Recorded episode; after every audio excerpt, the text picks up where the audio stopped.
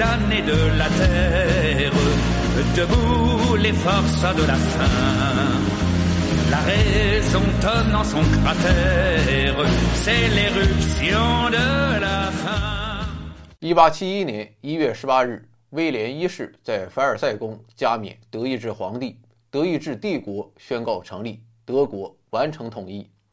十天之后的二十八日，法国国防政府正式投降，法德双方签署了停战协定。这是一份充满了掠夺性的协定。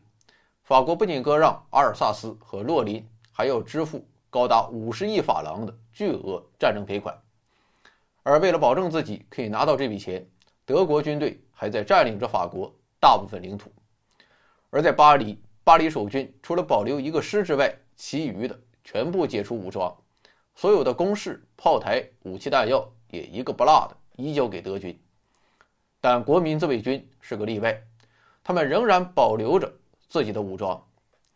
1871年2月，在德国的控制下，法国国民议会推选出路易·阿道夫·提耶尔成为临时政府的执政首脑。这位提耶尔是混迹于法国政界近半个世纪的权术老手，当时已经74岁高龄。提耶尔上台之后，马上就组建了一个以保皇派为主的临时政府。该政府对外立刻办理了各种投降手续，而对内则计划解除巴黎国民自卫军的武装。三月十八日深夜，提耶尔派遣了几个团的士兵夜袭蒙马特尔高地，想要夺取停放在那里的自卫军的大炮。战斗由此展开，在晨曦的光辉中。国民自卫军的妇女、老人、儿童纷纷上阵，阻止军队劫走大炮。看到这种情形，带队的军官下令向群众开枪，结果不料士兵拒不服从命令，反而倒向巴黎人民一边。于是军官们被逮捕起来，国民自卫军开始进攻。仅仅一天时间，他们就控制了巴黎。提耶尔吓破了胆，他急忙命令军队。撤出巴黎，而他本人也连同他的政府仓皇出逃，投奔凡尔赛。现在巴黎是巴黎人民自己的了，他们决定实行普选。三月二十六日，巴黎市民选出了最高权力机关公社委员会。三月二十八日，巴黎公社宣告成立，工人阶级掌握了政权，这是史无前例的。很快。一连串的社会措施颁布了，一系列的改革实行了，包括但不限于：人民代表执掌巴黎最高权力，取消反动的常备军，代之以普遍的人民武装，废除旧的行政和司法的官僚政治，让妇女在政治上和社会活动方面得到与男性同等的权利，着手采取许多经济措施，以改善劳动人民的生活条件。颁布了关于劳动保护、取消房租的相关法令，职工会接管资本家丢弃或封闭的工厂，公社委员会将巴黎市的一切重要职务委任给数千工人。总而言之，巴黎市民破天荒的自己管理自己的一切，自由、平等这些响亮的口号、伟大的理想，在这一刻成为现实。崇高的理想和战斗的激情。把巴黎人民紧紧地维系在一起。消息传到伦敦，马克思激动不已，他很快就做出判断：这是一场工人阶级的革命。当然，客观的讲，按照马克思的观点，以当下法国的发展水平，并不具备建立无产阶级政权的条件。他也一向反对冒进式的革命，并果敢的同那些随心所欲干革命的领袖们展开了斗争。但这一次，当群众已经起来战斗的时候，马克思还是毫不犹豫的选择和他们站在一起。其实当时也有很多人主张，只有当取胜的先决条件确实完全具备的时候，才可以支持这场已经发生的战斗。但马克思却一改往日的谨慎，而是极力反对这种观点。他说：“如果斗争只是在极为顺利的必胜的条件下，”才着手进行，那么创造世界历史未免就太容易了。特别是当各国资产阶级将巴黎事变污蔑为一场叛乱，而伦敦总委员会中的一些英国委员也对巴黎公社避之唯恐不及的时候，马克思却站出来给予自己无条件的支持。在给友人的信中，马克思心情振奋地写道：“这些巴黎人具有何等的灵活性，何等的历史主动性，何等的自我牺牲精神！六个月来的饥饿和破坏，与其说是外部敌人。”造成的，不如说是内部叛变所致。现在在忍受了这一切之后，他们在普军的刺刀下起义了，好像法国和德国之间不曾发生战争似的，好像敌人并没有站在巴黎的大门前似的。历史上还没有过这种英勇奋斗的范例。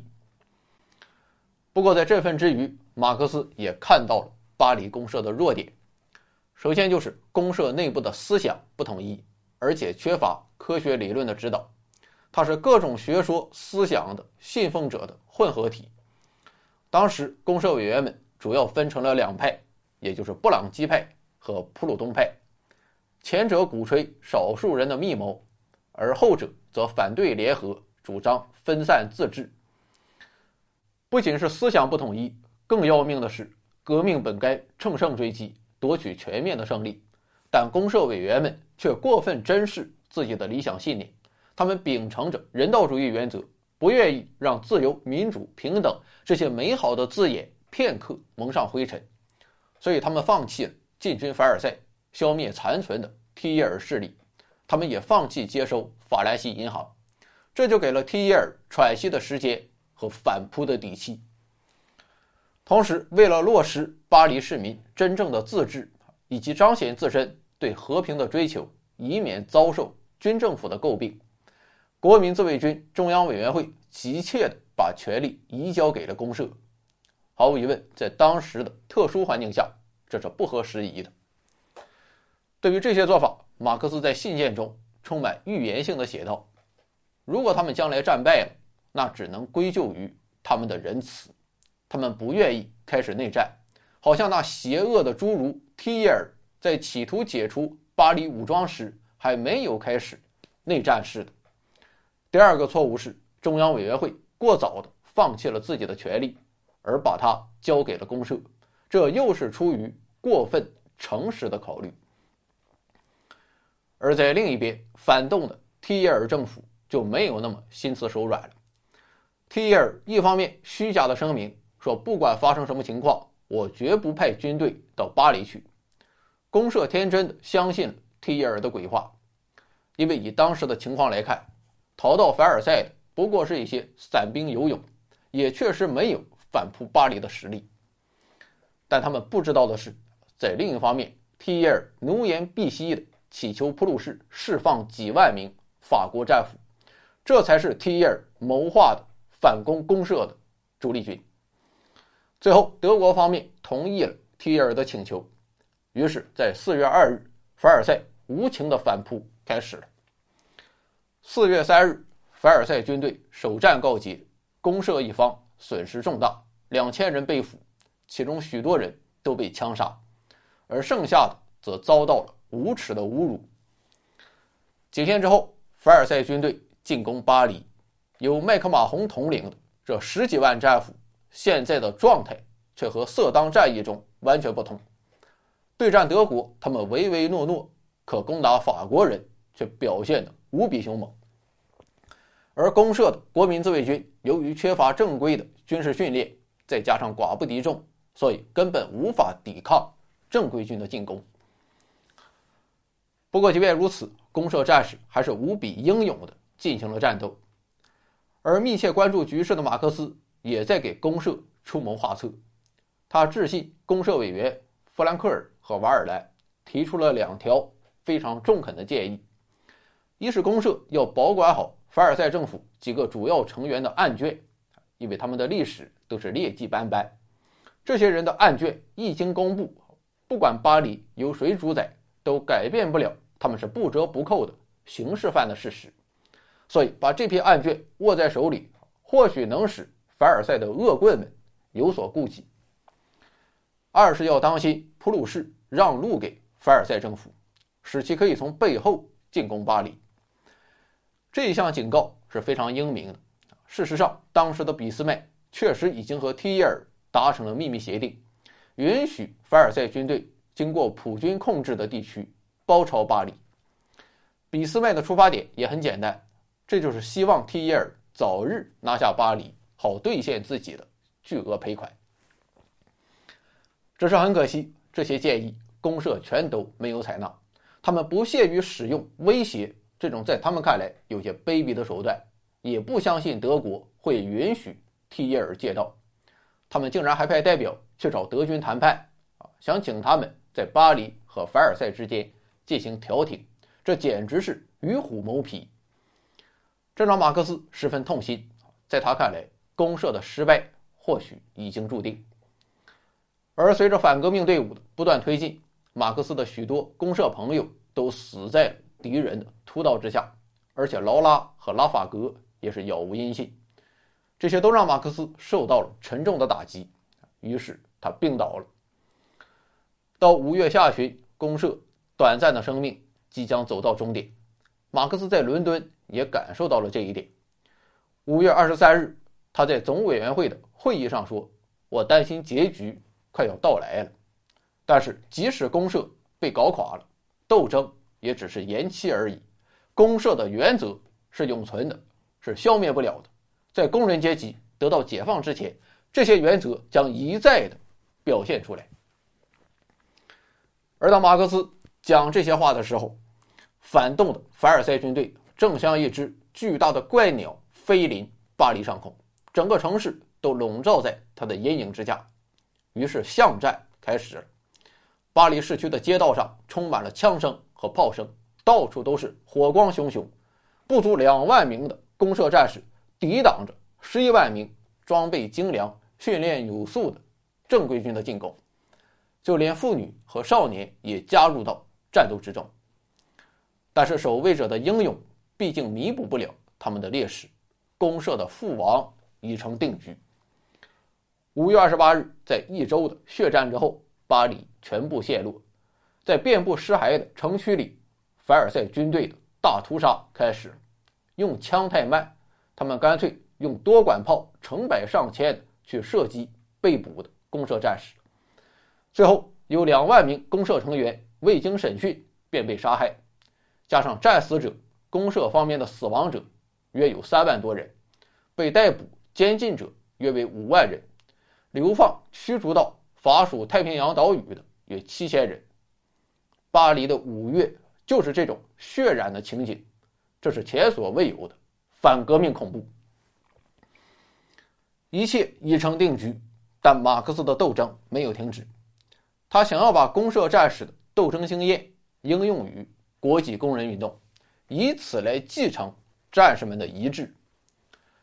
于是，在巴黎陷落的仅仅两天之后，一八七一年五月三十日，马克思就向总委员会提交了他对巴黎公社的长篇总结。这就是名垂青史的法兰西内战。在这篇文章中，马克思首先用充满战斗性的言辞，对提耶尔政府的残暴行径进行了。愤怒的谴责。马克思还通过一些秘密方式掌握了这伙政府要员肮脏的个人历史。马克思把他们称为假示范，而提耶尔就是这伙假示范的首脑。马克思写道：“提耶尔是一个谋划政治小骗局的专家，一个背信弃义和卖身辩捷的老手，一个在议会党派斗争中施展细小权术、阴谋诡计。”和卑鄙伎俩的巨匠，在野时毫不犹豫地鼓吹革命，掌权时毫不犹豫地把革命投入血泊。他只有阶级偏见而没有思想，只有虚荣心而没有良心。马克思告诉世人，这些人为了把巨额的战争赔款转嫁到劳动者身上，为了销毁证明他们卖国勾当的文件，为了得到他们的几亿佣金。必须把巴黎变成废墟，因为巴黎是阻碍他们阴谋实现的巨大障碍。而当写到反革命政府对公社的大屠杀时，马克思的每一个字更是如烈火一般喷涌而出。要想找到可以同提耶尔和他那些嗜血豺狼的行为相比拟的东西，必须回到苏拉和罗马前后三头执政的时代去。同样是冷酷无情的大批杀人，同样是不分男女老幼的屠杀，同样是拷打俘虏，同样是发布公敌名单。不过这一次被列为公敌的是整个一个阶级，同样是野蛮的追捕。躲藏起来的领袖，使他们无一幸免；同样是纷纷告发政治仇敌和死敌，同样是不惜杀戮根本和斗争无关的人们。不同处只在于罗马人没有机关枪来进行大规模的处决，他们没有手持法律，也没有口喊文明罢了。而对于只存在了七十二天的巴黎公社，马克思并不想掩饰他的错误和过失。但他还是以全部的力量，用最美好的语言，热情地赞颂了公社的丰功伟绩和公社战士的英勇光荣、视死如归。特别是当全世界的资产阶级一哄而起，竞相污蔑巴黎的革命者为罪犯时，马克思向全世界宣布，他们是敢于起来反对自己的压迫者的奴隶，是为自己的事业而不惜牺牲的真正英雄。当然，只有愤怒的谴责和热情的赞颂，法兰西内战只能算是一篇精彩的论战性著作，还无法成为一部具有深远影响的历史性著作。而真正让他做到这一点，则是文章的最后一部分，也就是对公社历史意义的深刻总结。在这里，马克思提出了一句名言：“工人阶级不能简单的掌握现成的国家机器。”并运用它来达到自己的目的。可以说，这句话在后世引起了很大的争议，甚至在有些人看来显得阴森可怖，因为他们想当然的认为，马克思所谓的打碎旧的国家镇压机器，其目的是建立新的国家镇压机器，明证就是苏联。苏联颠覆了沙皇体制，可取而代之的却是更为严厉的集权制度。这样一来，马克思的这句名言就毫无自由民主的色彩可言。但事实显然不是如此。这种理解正是出于对法兰西内战的一知半解，或者说这些人根本就没有读过法兰西内战，他们不过是知道一句名言而已。其实，在文章中，马克思已经明确指出，打碎旧的国家镇压机器的目的，绝不是建设新的镇压机器。过去所有的政治制度，不论是君主专制还是资产阶级的议会共和制，都是用一整套高高凌驾于社会之上的官僚国家机构去执行阶级统治的功能，所以他们都不适用于无产阶级政权。而无产阶级的目的是消灭阶级统治本身，最终建立起由生产者自己管理社会的自由人的联合体。而在这一点上，巴黎公社的直接民主形式就是唯一适宜的政治手段。总之，马克思的这句名言不只意味着要抛弃旧的国家机器，更重要的是，工人阶级要用一种全新的政权形式，也就是人民的自我管理，去代替过去的国家机器，而不是在无产阶级政权的招牌下面，像苏联那样由一批新的统治者。把打碎的官僚机构重新建立起来，因为这样做还是无法避免国家的弊病，其导向绝非自由人的联合体。当然，这种自由人联合体在19世纪的法国尚不具备其形成的客观条件和主观条件，在客观上生产力的发展还很有限，还不足以迫使生产资料从私有转变成公有。而在主观上，法国无产阶级还无法创建一个运用科学的思想武装起来夺取政权的革命政党。事实上，直到今天，马克思的这一愿望依然遥遥无期。于是，就有人说，巴黎公社的这些经验啊，不过是无政府主义的空想罢了，是必定不会成功的。对于这种观点，我们必须承认，在高度复杂化的现代社会里。古希腊小城邦那种直接的民主制却是无法简单的拿来就用。我们不能照搬法兰西内战中的这些主张。但问题的关键是，不论是共产党宣言还是《资本论》啊，我们早已知道，马克思的一切政治主张都只是基本的原则，或许具体的政治设计还有待商榷，但这些基本原则直到今天仍然适用。所以，对于今天的我们来讲，最重要的问题是，怎样去保证国家管理机构不脱离劳动人民的监督，而凌驾于整个社会之上。怎样保证劳动者真正的在国家管理中贯彻自己的意志？这才是我们今天奋斗的目标。在法兰西内战的最后，马克思用金石般的语言这样写道：“工人的巴黎及其公社将永远作为新社会的光辉先驱而为人所称颂，他的英烈们已经永远铭记在工人阶级的伟大心坎里。”那些扼杀他的刽子手们已经被历史永远钉在耻辱柱上，不论他们的教士们怎样祷告，也不能把他们解脱。可以说，在支持巴黎公社这件事上，马克思已经尽自己的所能做得足够多了，但他认为这还远远不够，他还希望可以凭自己的微薄之力来保护那些幸免于难的公社战士。于是他开始想尽一切办法办护照、筹措路费，来帮助他们逃往英国，甚至还在伦敦四处拜访，为他们争取工作的机会。就这样，一时间，马克思的家里挤满了衣衫破旧、一文不名的流亡者，很多人都把马克思的家当作是第一避难所。前面讲到，恩格斯脱离商业之后，每个月会支援马克思三百五十英镑。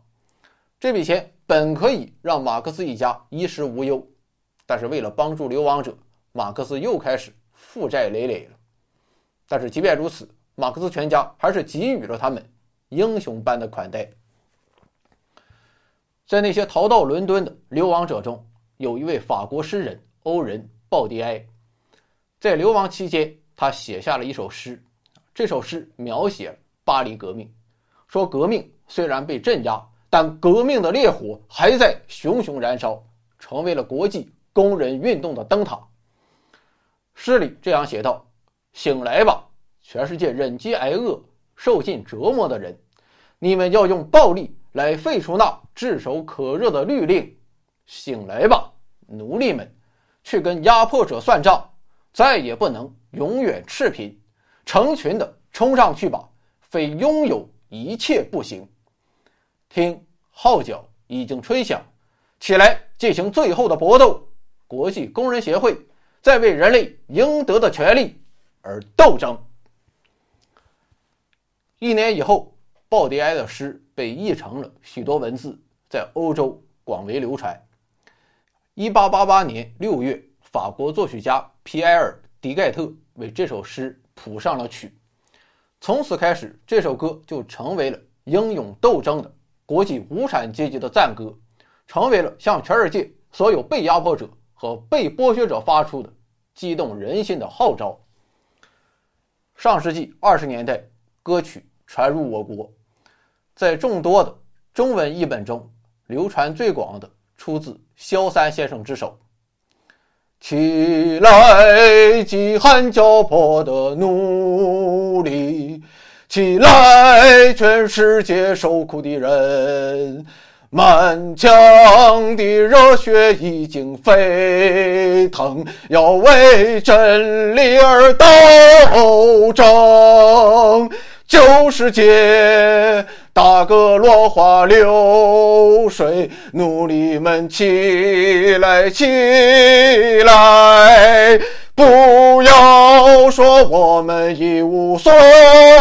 有，我们要做天下的主人。这是最后的斗争，团结起来到明天，英特纳雄耐尔。就一定要实现，这是最后的斗争，团结起来到明天，英特那兄男儿就一定要实现。